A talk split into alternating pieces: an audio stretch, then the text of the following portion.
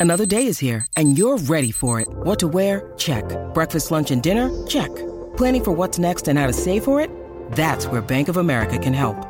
For your financial to-dos, Bank of America has experts ready to help get you closer to your goals. Get started at one of our local financial centers or 24-7 in our mobile banking app. Find a location near you at bankofamerica.com slash talk to us. What would you like the power to do? Mobile banking requires downloading the app and is only available for select devices. Message and data rates may apply. Bank of America and a member FDIC. El hallazgo del cadáver fue más que insólito. Se encontraba en un lugar de cierto bosque en California, totalmente calcinado por las llamas. Pero lo que nadie atinaba a explicarse era cómo había ido a parar en aquel lugar devastado por el fuego alguien vistiendo un completo equipo de buceo. Es decir, traje de goma, máscara submarina, tanque de oxígeno a su espalda y aletas. Pero, y quizás lo más asombroso era, que ese acuanauta con su equipo de submarinista no mostraba la mejor señal de quemaduras. Por otra parte, en la zona donde fue localizado, tampoco existían lagos, ríos o cuerpos de agua de ningún tipo. Entonces, ¿qué hacía aquel buceador muy bien equipado allí? La posterior autopsia reveló que no había fallecido por causa del fuego o el humo, sino debido a traumatismos y lesiones internas.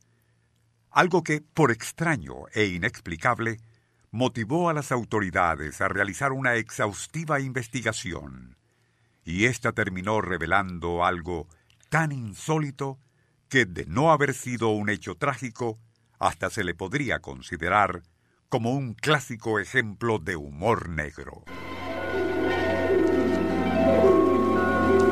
Nuestro insólito universo.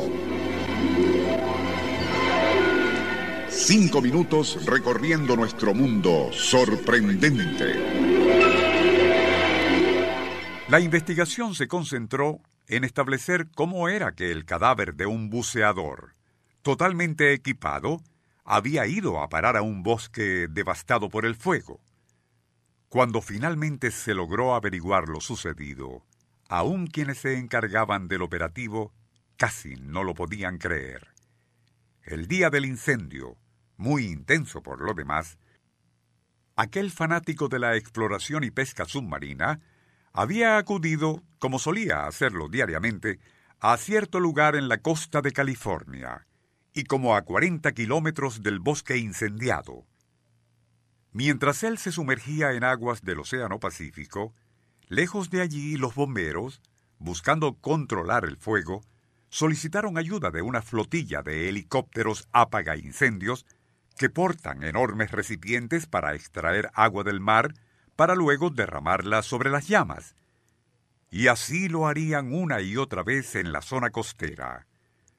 Fue durante aquellas operaciones para recoger el agua cuando uno de los enormes recipientes atinó a caer exactamente en el sitio donde y en aquellos momentos Louis Marshall, el buzo, se encontraba nadando justo bajo la superficie.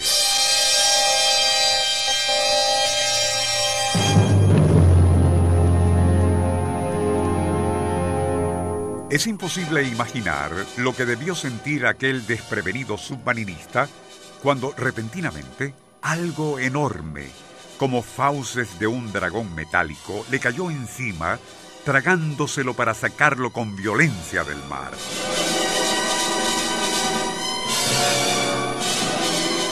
Luego, aturdido y muy golpeado, se encontró flotando dentro de un gran recipiente metálico lleno de agua que colgaba de un helicóptero a más de 150 metros del piso. El resto es fácil imaginarlo.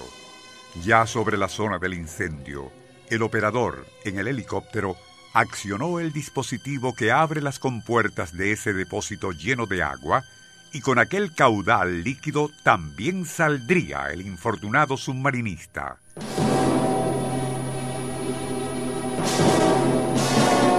Quizás aún con vida, pero sumamente maltratado por aquella extracción y traslado, por lo que falleció instantáneamente al chocar su cuerpo contra el piso. Un caso tan increíble que posiblemente sea de los más impresionantes que hemos comentado en este programa.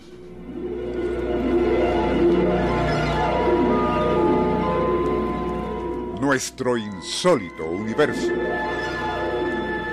Email insólitouniverso.hotmail.com Autor y productor Rafael Silva. Apoyo técnico José Soruco y Francisco Enrique Mijares.